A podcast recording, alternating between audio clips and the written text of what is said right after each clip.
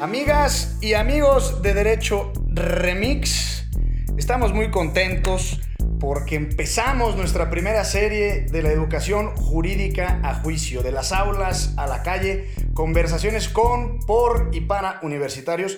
Y en esta ocasión me da una enorme alegría platicarles que empezaremos con mi alma mater, con el lugar en donde estuve unos cinco años de mi vida discutiendo y formándome como abogado.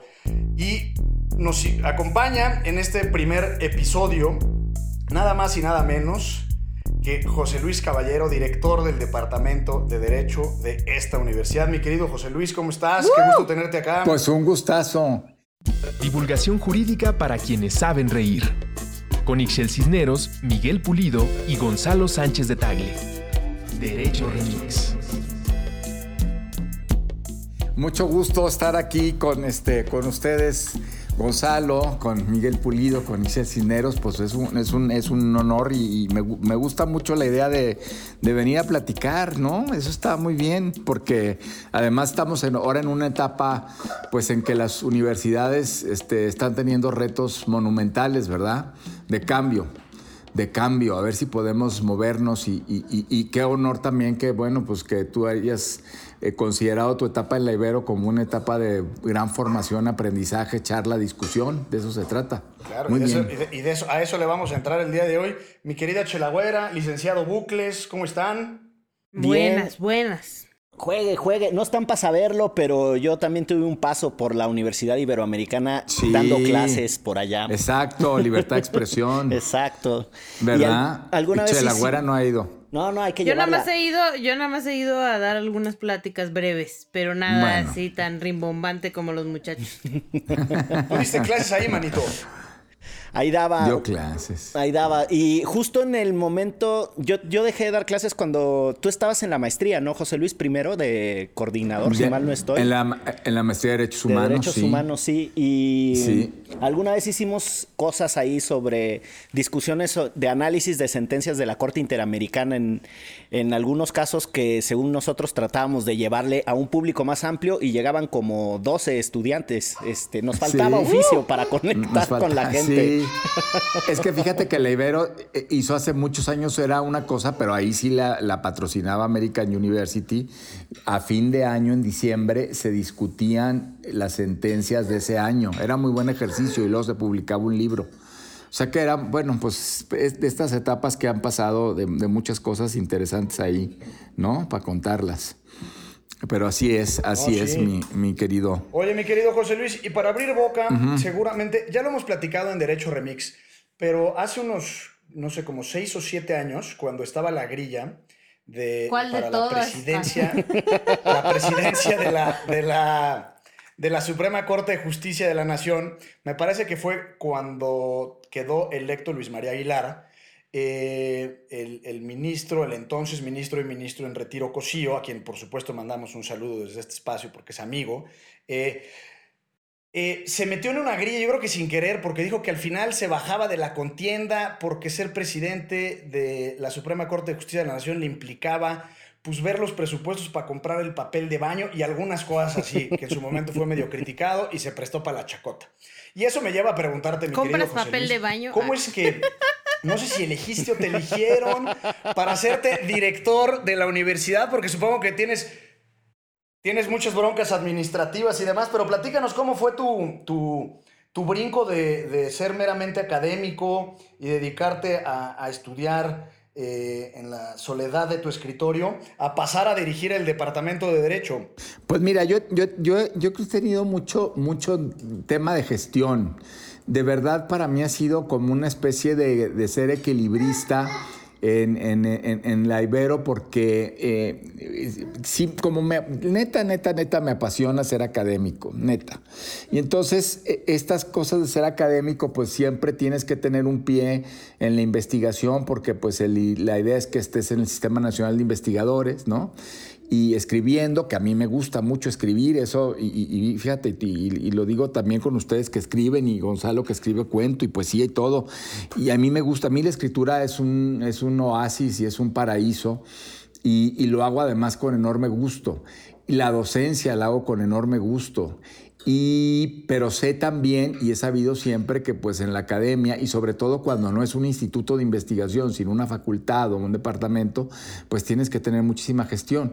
Entonces realmente yo he tenido un pie puesto en la gestión toda la vida, porque te puedo decir que las dos terceras partes de mis 20 años en la Ibero he sido estado de coordinación de posgrados y, la maestría de Derechos Humanos, una maestría de negocios, eh, eh, eh, es procurador de Derechos Universitarios, que bueno, aunque es un órgano que ve, que ve casos, pues también tiene una parte, pues en, el armado y en la confección de los casos, pues tiene una parte de gestión, de acuerdo, etcétera.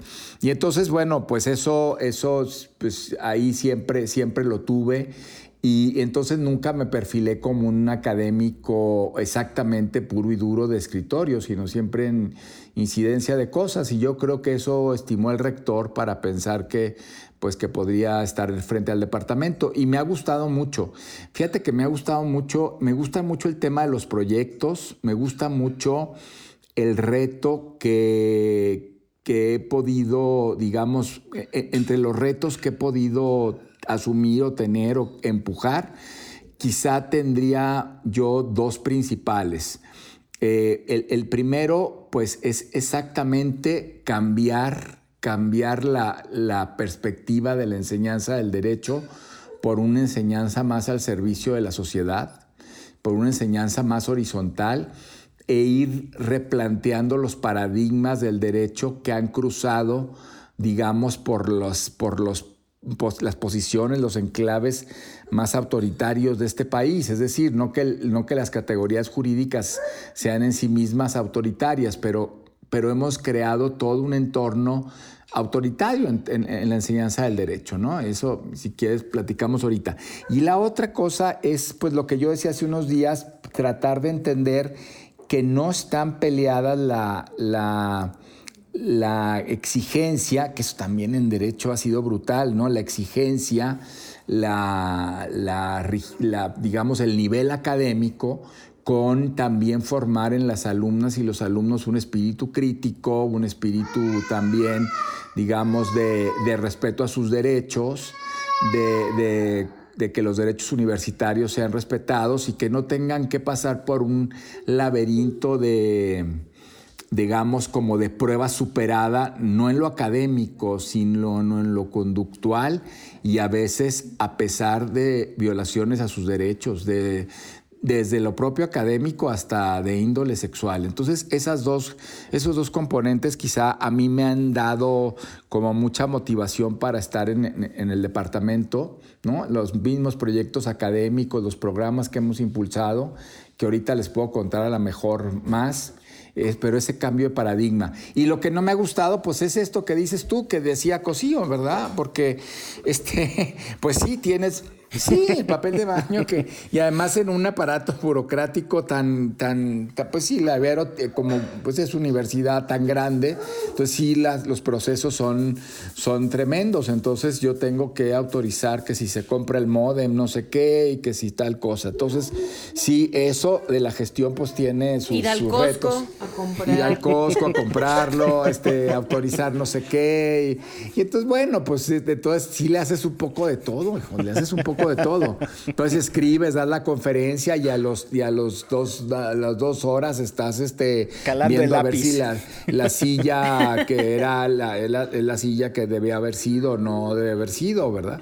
Así neta, la Ibero es un mundo así, así, justamente. Oye, José Luis, ahora que decías que a ti te gusta escribir y mencionaste muchas cosas sobre el tema de enfrentar la realidad que mm, vivimos y cómo los estudiantes se movilizan, me acordé de un artículo a propósito de todo lo que está sucediendo en la corte y los cuestionamientos, tú eres una de las personas que más seguimiento le da a lo que sucede en la corte, pleno y salas, ¿no? Ajá. Y perdón, te voy a echar de cabeza porque pues tiene muchos años y estabas en otras responsabilidades. porque derecho remix. sí. Pero yo me acuerdo de un artículo durísimo que escribiste con otros queridos amigos, ya sabes cuál, con Rodrigo y Miguel con Rábago. Rodrigo, Miguel Rábago y Loreta. Y Loreta. Que se llamó Ni Suprema ni corte, ni justicia. Que ahora. Lo retomó Tito. 15 años después lo escriben este, Tito Garza Tito y Javi. mis queridos Javier y Tito. No, no, no, uno que ese, e- e- ese después Pedro y Sergio y, e Isa hicieron uno más completo, pero Tito y, Javier hicieron uno que a mí me llamó la atención. Ellos le pusieron ni Suprema, ni Corte, ni Justicia. Nosotros creo que igual, o, decíamos ni Suprema, ni Corte, ni de la Nación, que fue con aquel tema de, la prescripción del, del genocidio, ¿eh? el tema del halconazo. Y este, sí fue un artículo durísimo. Durísimo, Rábago, Rábago, Rodrigo Loreta y yo, fíjate nada más. Y Alan Así, también, así. ¿no? O- No, Alan no. Ah. No, Alan no. No, porque Alan como ya estaba en el alto, Ya. pues entonces ya no. Sí, no. Oye, y, y justo, bueno, este, eso como, como contexto y, y lo conecto con dos cosas que dijiste, que no que el derecho necesariamente sea eh, expresión de autoritarismo, pero reconocer que en sus prácticas suele ser muy autoritario y particularmente disciplinante y de, y de una manera muy especial en el proceso educativo, ¿no? Hay una cosa con la jerarquía y una disciplina que tendría que ser esencialmente de contrastación de ideas, mientras la estás aprendiendo, es ultra vertical. Lo que dice el profesor, la supremacía intelectual del profesor, incluso la supremacía moral del profesor, y lo digo en masculino porque casi Así es. todos los que tienen ese comportamiento eh, de testosterona desmedida, pues somos los varones, ¿no? En el aula, una Sí. cosa espantosa. Espantosa. Y, y justo, insisto, conecto esto con aquel artículo que ustedes escribieron, con lo que hoy abogados más jóvenes están haciendo, de atreverse a desafiar el status quo sin los formalismos de, por ejemplo, la barra mexicana de abogados, que escribe un posicionamiento en donde suelta una frase muy dura que es, la Corte renunció a proteger la Constitución por la popularidad y está rodeada de cuatro párrafos hacia arriba de garigoleo y de un párrafo hacia abajo eh, de mucha crema, ¿no? Le echan mucha crema a sus tacos para decir las cosas confrontacionalmente. Y no que uno tenga que ser maleducado, en mi caso a veces sí, y no que uno tenga que ser eh, ofensivo, pero insisto, como que esta falta de costumbre para contrastar ideas en una disciplina que por esencia es lo que requiere. ¿Cómo, ¿Cómo revertir eso? ¿Cómo contribuir a que los estudiantes tengan justo esa mirada crítica, que, que, se metan al paradigma social que los rodea y que lo cuestionen? Insisto, ¿cómo, ¿cómo animarlos? Porque somos minoría quienes pensamos que hay que desafiar ese status quo ultra o hiperformalista. Ajá, sí. Fíjate que yo creo que es, es una muy buena pregunta. Yo pienso que con interdisciplina, porque, bueno, en, entre otras cosas, pero con interdisciplina porque los, la, las abogadas y los abogados estamos en hemos estado también eh, eh, hechos para una especie de, yo digo, soliloquio, hablar entre nosotros y un soliloquio sacerdotal de fórmulas mágicas, ¿no? Y sacralizadas. Entonces, en la medida en que nosotros no, no, no flanquemos esa puerta de la interdisciplina en la formación, o sea, dialogar con otras ciencias sociales y asumir el reto de que el derecho tiene su peso, su valor. Yo, yo recupero mucho la idea de Cosío ahora, ¿no? Como ordenador de lo social, pero sí también en, de una forma dialogante. Eh, me parece que no vamos a poder eh, articularlo como factor de cambio social, que es lo que queremos, y que ahora justamente con todos los, los problemas que tenemos, pues está quedando corto en, en asumirlo. Es decir, no, no solamente es una cosa digamos, que, que nace eh, y es como, como yo lo digo, como que se, se, se autosustenta el derecho, ¿no? Es decir, es, es, es en sí mismo es, se satisface. Y ese ejemplo lo tuvimos en la Corte durante mucho tiempo, ¿no? Dictar el derecho significaba que las, las ministras y los ministros, bueno, los ministros en ese tiempo, con, con, con una ministra, este, y luego dos, pues hablaban resolvían cualquier cantidad de cosas sin necesidad, entre comillas, de acudir a las ciencias de ningún tipo, aunque fueran problemas tan sofisticados como las telecomunicaciones o la salud, sin necesidad de acudir al derecho internacional, sin necesidad de acudir al derecho comparado, sin necesidad de acudir al pensamiento crítico que se iba conformando pues, en las universidades. Es decir, es, es una especie de autosuficiencia del derecho gestora en sí misma que, nos complicó la existencia. Y dos, yo pienso que si el autoritarismo también ha corrido en una, de una manera en la formación de las abogadas y los abogados. Por eso llegamos tarde. Imagínate, pues todo lo que hemos visto, por ejemplo, ahora con la, con la Justice, esta Ruth Bader Ginsburg, bueno, pues que, finalmente tuvo una trayectoria que se veía reflejada eh, a gritos y sombrerazos, pero desde los años 50. Y nosotros estamos apenas asomándonos a estas cosas en el siglo XXI. ¿Por qué? Pues porque el derecho fue un factor que ayudó al mantenimiento del status quo, ¿no? Eh, yo lo digo el principio de jerarquía normativa, que yo, pues, la verdad lo he criticado mucho desde mi tesis de doctoral, porque me parece que esa verticalidad de las fuentes nos ha impedido ver el, sentido de las normas realmente, porque en realidad la supremacía de la Constitución ha sido una falacia. la, jerarquía normativa hizo un asiento muy fuerte en el ámbito de lo federal.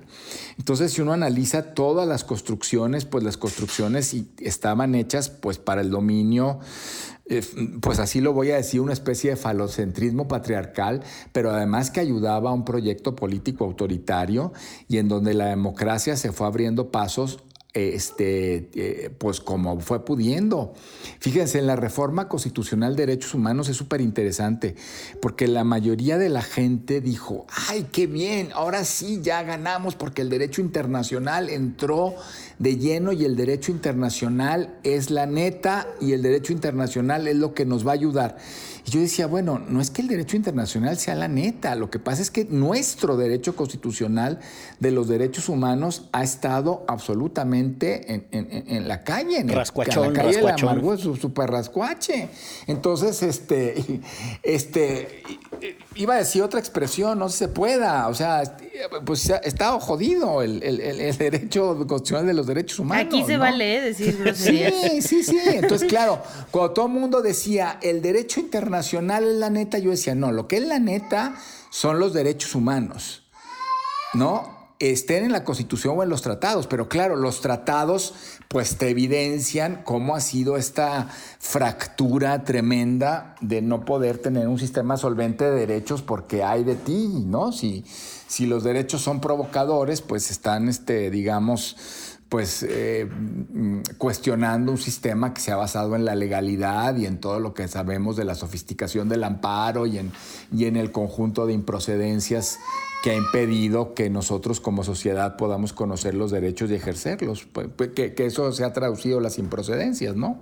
José Luis, a mí me gustaría que habláramos del falocentrismo patriarcal, tan bonito que lo dijiste, porque justo este, considero que si en una profesión todavía es mucho más complicado ser mujer, es en el de ser abogada, ¿no? Este, creo que te enfrentas no solo al lenguaje, sino a tus propios compañeros y en ocasiones hasta tus propias compañeras, porque es como aquí se habla así, aquí se trata así a las mujeres, aquí las mujeres se visten así, o sea, como que tienen un montón de cosas bien, bien, bien arraigadas que no ayudan y no abonan a que las mujeres sean plenas en esa profesión.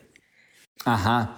Sí, y yo, yo pienso que ya, ya pasamos una etapa quizá muy, muy burda y evidente, o sea, estamos pasando todo ese tema, pues que se les decía a usted porque está aquí, ¿no? Si de verdad su vocación debe ser la maternidad y casarse y entonces cómo se atreve a competir en este mundo masculino. Eso yo creo que ya, ya, ya, como digamos lo que, lo que vimos en, un momento de derechos de las mujeres, es decir, estudiar la profesión, eh, eh, competir, etcétera. Creo que eso ya lo vamos lo vamos superando, pero sí lo que me parece más arraigado del patriarcado es eh, por qué las, las, mujeres pueden atreverse eh, y lo digo así, a, tener eh, cargos de liderazgo, a, poner, a ver, lo voy a frasear así, a poner su pie en la huella de lo político y del poder político. Eso yo creo que todavía no nos,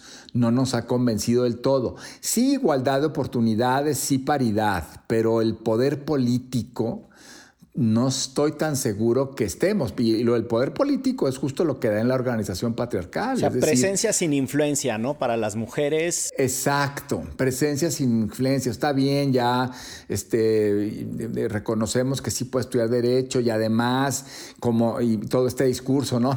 Que sigue siendo patriarcal, tú te vas como las chavas son muy dedicadas y muy ordenadas y todo, pues fíjate que son las que sacan dieces, ¿no? No, no, no, no, este, los hombres que son, pues como van a estar más en el y trabajan, pues sí, pues son los medio baquetones y son los de 7 y 8, pero las alumnas son maravillosas de 10, ¿no? Todo, todo este discurso detrás es el que no nos hemos acudido. O sea, la presencia física eh, ahí en las aulas, intelectual, eso ya no lo cuestionamos, pero yo lo que sí creo que todavía nos cuesta mucho trabajo es la esencia del patriarcado, que es la huella eh, de, género en, el poder político, en quien decide, en quien toma las decisiones políticas y en que puede mover. ¿no? la agenda eh, del discurso público y de lo público. Oye, José Luis, perdón, y ya que estamos en el tema, no sé si ibas para allá, pero ¿por qué no nos platicas cómo ha hecho la Ibero y en particular el Departamento de Derecho eh, con, con, el tema de los tendederos, las denuncias de hostigamiento sexual, eh, algunos de profesores y compañeros en la Ibero. Exacto, en la Ibero. Este, ¿cómo, ¿Cómo institucionalmente y tú como director, cómo lo han abordado? Sí, no es un tema nada fácil, o sea, me ha costado muchísimo también porque, porque evidentemente pues también la Ibero como otras universidades pues ha estado también marcada por esta, por esta carencia yo, de visión, ¿no? Y yo pienso que esto se lo debemos en muy buena parte al exrector David Fernández que hace eh, seis años se propuso generar una Procuraduría de Derechos Universitarios y luego caímos en cuenta que el tema que venía era el tema de género, ¿no? lo que estaba ahí, digamos, como, como hirviendo soterradamente en, en, la dinámica universitaria, pues era el tema de género y de violencia de género. Entonces se decidió empezar a trabajar en un protocolo y se decidió trabajar en un comité y en crear instancias este, eh, eh, internas para poder allegar eh, los casos. Y, finalmente, pues eso ha, yo creo que en el tema del tendedero, del cuelgato abusador, no nos tomó tan, digamos, desprevenidos, quizá, pienso que así, que así puede ser, porque ya había un background, digamos, de, de soporte institucional, pues para poder atender las cosas.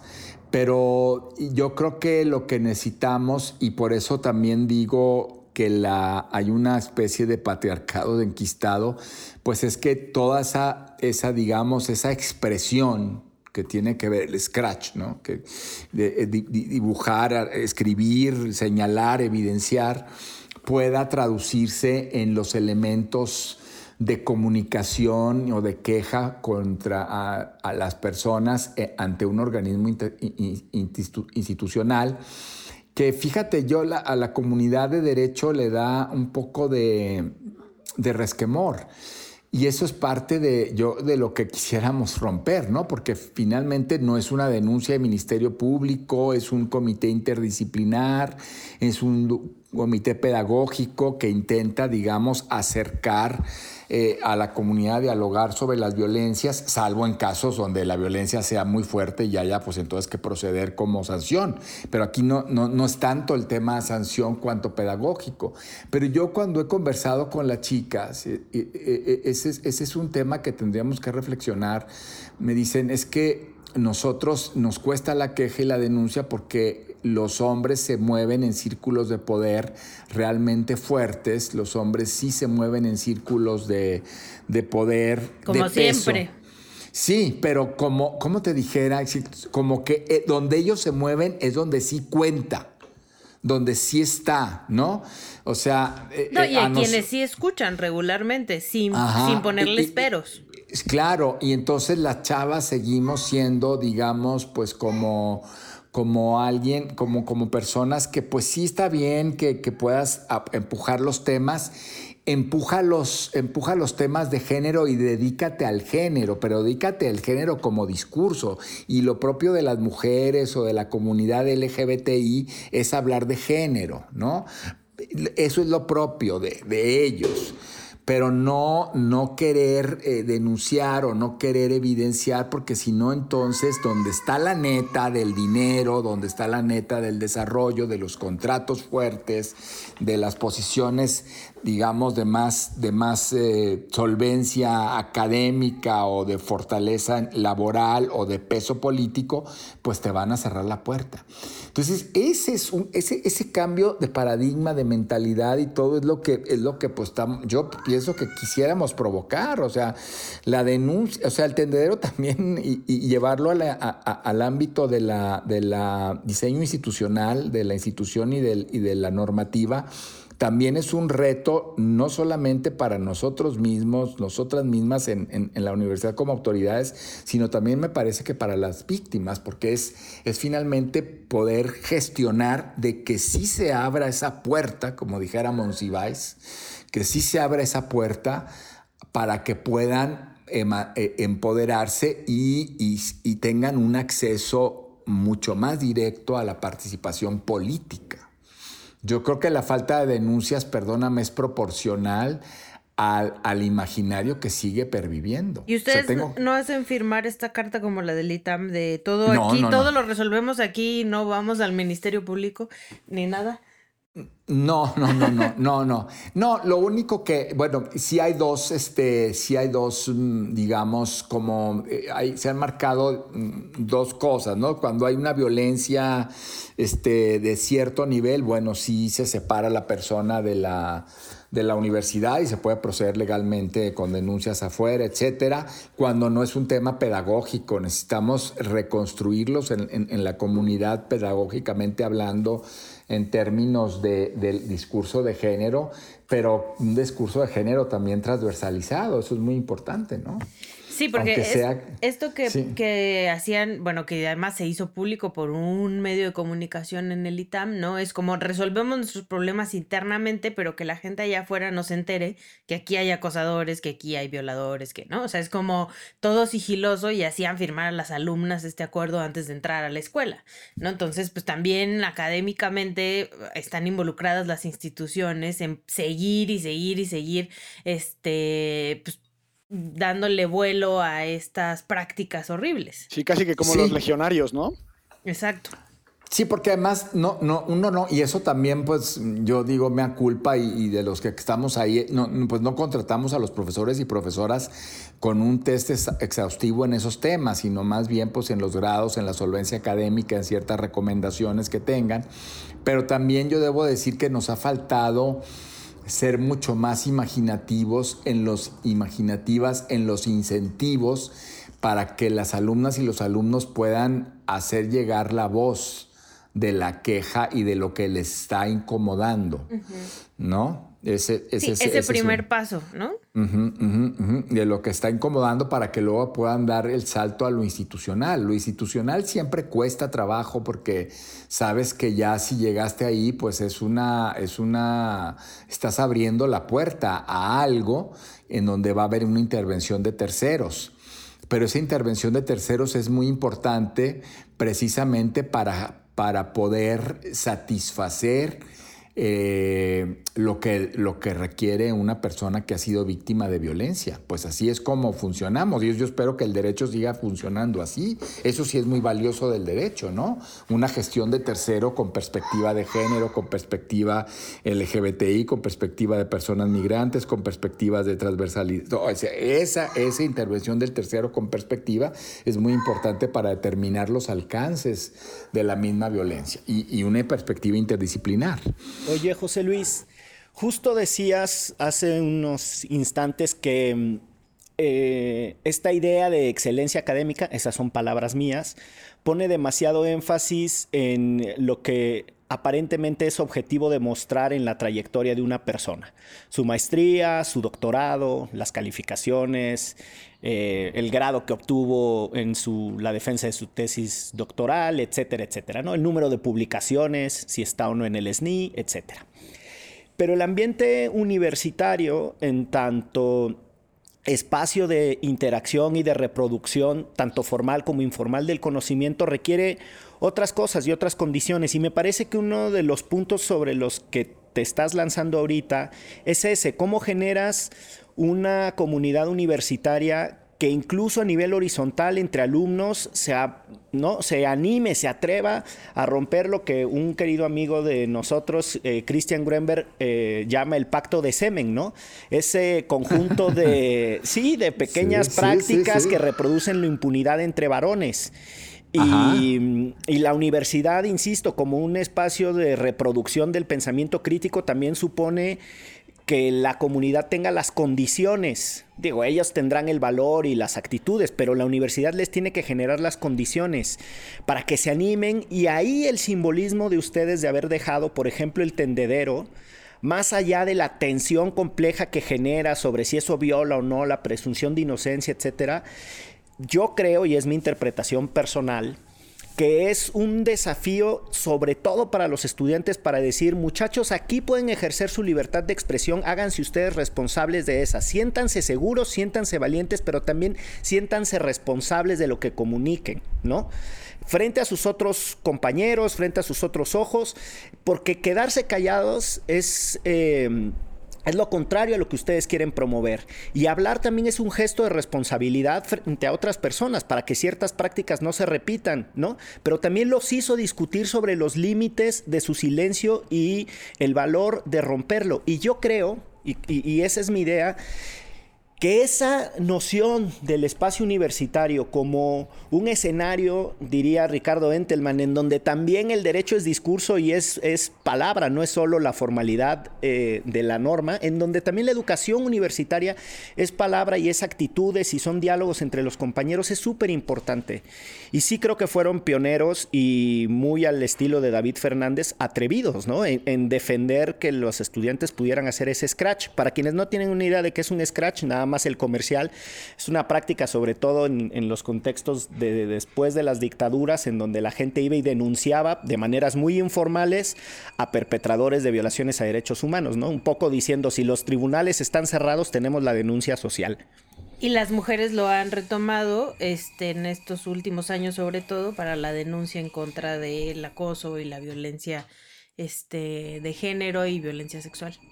Y, simplemente quisiera saber, José Luis, ¿cómo se vive desde tu posición esa reproducción de ese ambiente de libertad y responsabilidad para los, para los estudiantes? Las presiones, ¿fue complejo? Es, muy complejo y, te voy a decir que es muy complejo porque estás, estás digamos, mm, navegando contracorriente contracorriente en, en, fíjate, entre, digamos, cómo concilias tres grandes, tres grandes elementos que se me ocurren ahorita, eh, es decir, el, eh, eh, que, que, se, en que se encuentra una universidad, una facultad de Derecho con su comunidad académica y la comunidad de alumnas y alumnos, que es el mercado. O sea, tú, tú, tú formas gente para que entre al mercado laboral de manera exitosa y te contraten, este, te contrates bien y ganes buenos sueldos, ¿no? Pero cómo entras al mercado de un mercado que tiene todavía expectativas que son muy diferentes a lo que tú estás em, empujando y cómo concilia el ingreso a ese mercado que, que puedas, eh, digamos, no verte, y, lo digo así, como un idealista que, que, luego ya no tuvo herramientas para competir, que eso yo creo que todavía a nuestras alumnas y alumnos les da miedo, por eso hablo de la dificultad de la denuncia. Dos, cómo te formas con, con medios académicos, no solamente mercados, sino solventes en esa interdisciplina, en las lecturas, en la visión, la cosmovisión del derecho, en ubicar el derecho en, su justa dimensión, pero además lo que, lo que diferencia pues, a alguien que nosotros quisiéramos formar es la posibilidad de hacer crítica sobre el derecho. No solamente aprenderse el código y no solamente aprenderse cómo llegar fácilmente a procesos formales para poder eh, alcanzar, digamos, eficacia en ese mercado exigente. Y tres, cómo empoderas a partir de los derechos humanos en esto que estás diciendo, de romper el, silencio y generar un diálogo virtuoso. Porque lo que yo he visto es que eh, eh, los chicos de los primeros semestres eh, y eso lo decía una vez el rector, pero bueno, lo vemos cotidianamente, empiezan con toda esta, digamos, emoción, ilusión eh, de búsqueda de justicia, pero creo que luego la profesión y sus requerimientos eh, desde el propio poder, desde el propio patriarcado, desde la propia, este, esta visión que estamos este, aquí como generando la crítica, los envuelve. Y entonces, eh, en, envolverlos y envolverlas, pues saben que se juegan buena parte de su futuro, de su futuro económico y de lo que la sociedad considera como éxito.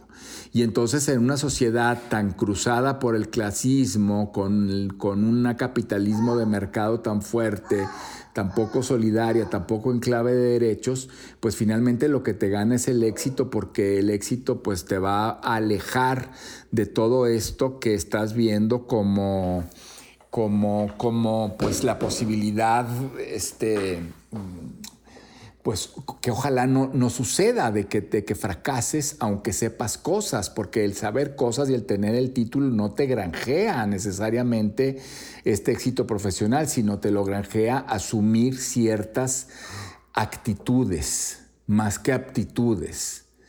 E, y eso es súper interesante, o sea, cómo vas viendo la, a veces la labor de transformación que hace quien está en el mercado, y yo me refiero a muchos empleadores o profesores y profesoras, con todo respeto, pues la verdad que saben mucho de la materia, pero que hay un interés por generar esta noción gremial alejada de la sociedad para que, para que se reproduzca el éxito de ser abogado o abogada es, interesantísimo.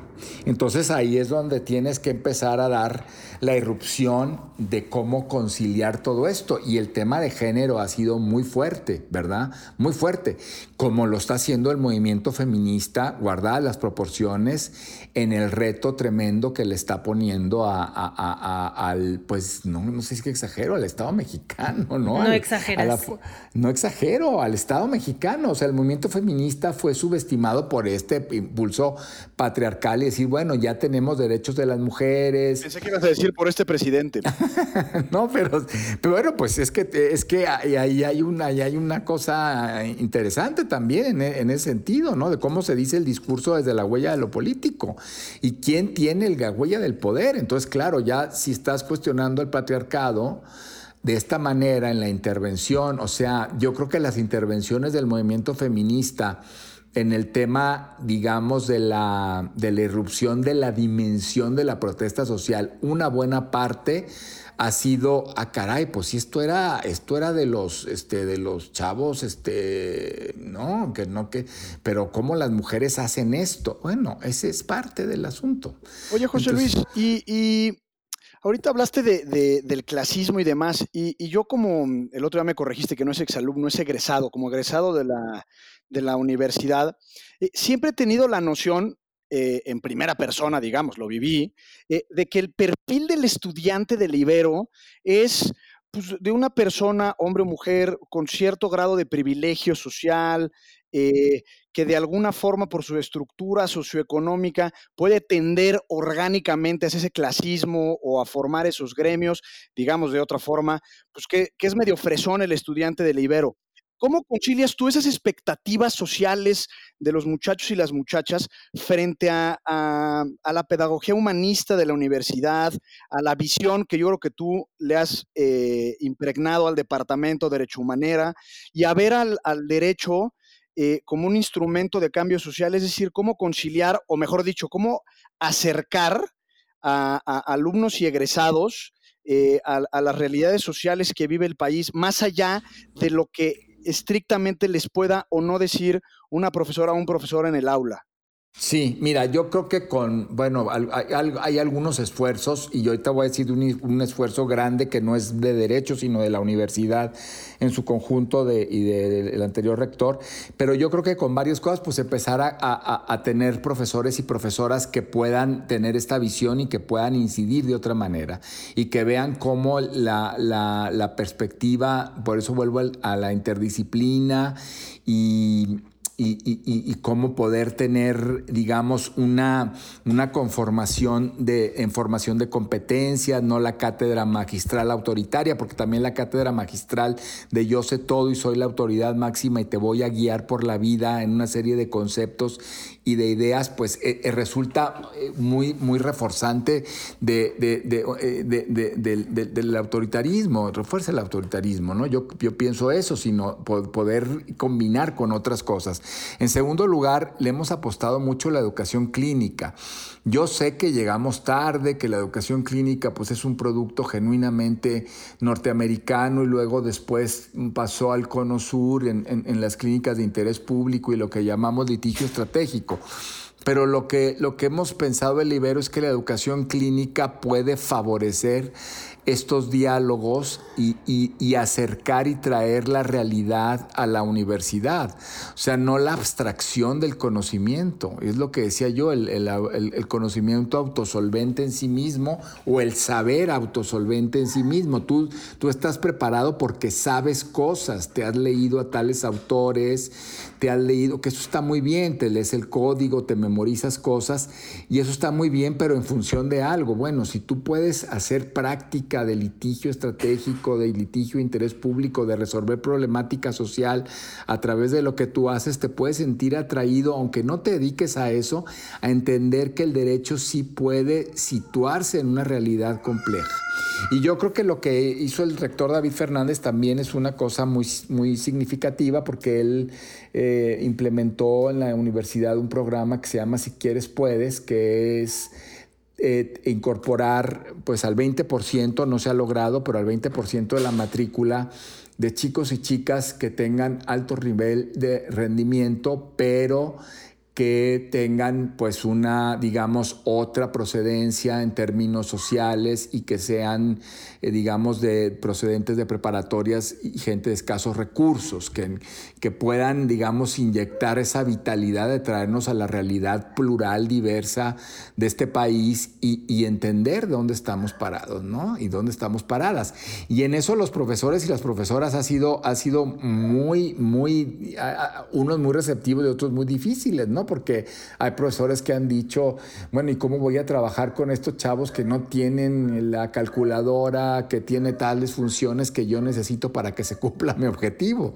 Entonces, claro, ha sido, ha sido un reto enorme, ¿no? Y, ese ejemplo de la calculadora, yo se, lo, se lo escuché al rector, no es, no es, no es mío, pero pero ese, ese programa, si quieres, puedes, yo creo que ha sido disruptivo en el sentido de que la Ibero deje de posicionarse desde esa burbuja y de ser percibida, no solamente ser percibida como una burbuja de clase, sino que deje de ser una burbuja de clase. Y entonces en, ese, en, ese, en ese contexto pues lo que hemos dicho desde todos lados, ¿no? Se ha dicho mucho desde el movimiento feminista, eh, no necesariamente eh, dejas el privilegio, pero hay que reconocer el privilegio y hay que utilizar y emplear el privilegio para poder eh, redefinirlo y, bajarte un poco, ¿no? Aplausos. pues eso que eso José, no es fácil. José Luis para ¿eh? director del departamento. Ah, ya es. Oye, usualmente en Derecho Remix eh, hacemos casi siempre rondas de recomendaciones. Eh, y, en este caso, más allá de si quieres dejarnos alguna reflexión final sobre el papel de la Ibero en la sociedad mexicana, pero ¿qué, qué, qué, qué le recomendarías a nuestros escuchas? Puede ser un libro, una serie de televisión, una película, algún juego de baloncesto que te haya emocionado de los ochentas, no lo sé. Eh, ah, pues mira, se puede recomendar así cosas. Mira, bueno, yo recomiendo. claro. Sí, este, yo, yo recomendaría pues que lean Patria, esa novela de Aramburu sobre el tema del, del, del, pues, eh, de ETA y, y cómo puede convivir en una sociedad como la española, digamos, cómo rompe la, y fractura las familias, una violencia no resuelta. Yo creo que esa es una, una novela que yo recomendaría muchísimo. Y, bueno, pues yo le sigo apostando. Eh, eh, yo siempre dejo este, la lectura de Duncan Kennedy, ¿no? Esta, esta lectura. Este, la educación pues, como preparación ¿no? para la jerarquía. Para la jerarquía, que es una lectura de 1986 y que yo se las he dejado siempre a mis alumnos y alumnas durante mucho tiempo pero que redefine del derecho norteamericano hacia dónde tendríamos que ir. Yo creo que esa es una, esa es una buena, son un par de buenas, buenas lecturas. Y, eso. Y, quizá pues no sé lo de, lo de cómo pensar el derecho, pues yo creo que sí, ahora estamos, fíjense que yo creo que estamos en una tensión muy fuerte porque de, de, voy a decirlo, pues así es, así lo percibo, de venir del derecho este rígido, de, jerárquico, de las guerras de las fuentes del derecho, de, de, de, toda esta parte más técnica, más, más formal que, que costaba. Ahora hay una especie de denostación de lo jurídico. Yo sé que desde muchos ámbitos de lo público hay una denostación de lo jurídico, entonces hay un miedo de que el derecho se vacíe, ¿no? Este, pero yo pienso que yo, a nosotros nos toca redefinir el, sentido del justo medio, ¿no? Eh, y, pensar que sí puede ser un ordenador de lo social, eso lo repite eh, eh, José Ramón Cosío siempre, pero que también puede favorecer formas o permitir formas de emancipación y formas de movilización social desde el derecho se puede, ¿no? Ese, ese, ese yo creo que sería el mensaje que, yo daría para los retos de la formación jurídica. Es, no, no está sencillo, ¿eh? pero yo creo que es ahorita vitalmente importante, porque ahorita desde muchos ámbitos públicos, sobre todo, se cuestiona el derecho y hay cuestionamientos que son pertinentes. Entonces, o el derecho se reforma y reivindica su papel crucial en medio de la sociedad o se torna un instrumento una vez más de, cierto conservadurismo que yo ya no quisiera que regresara. Pues muy bien. Ahí está. O que se mantuviera. Ahí está. Oye, me, me, mosqueó la recomendación. No te mosquees, manito. No, pero.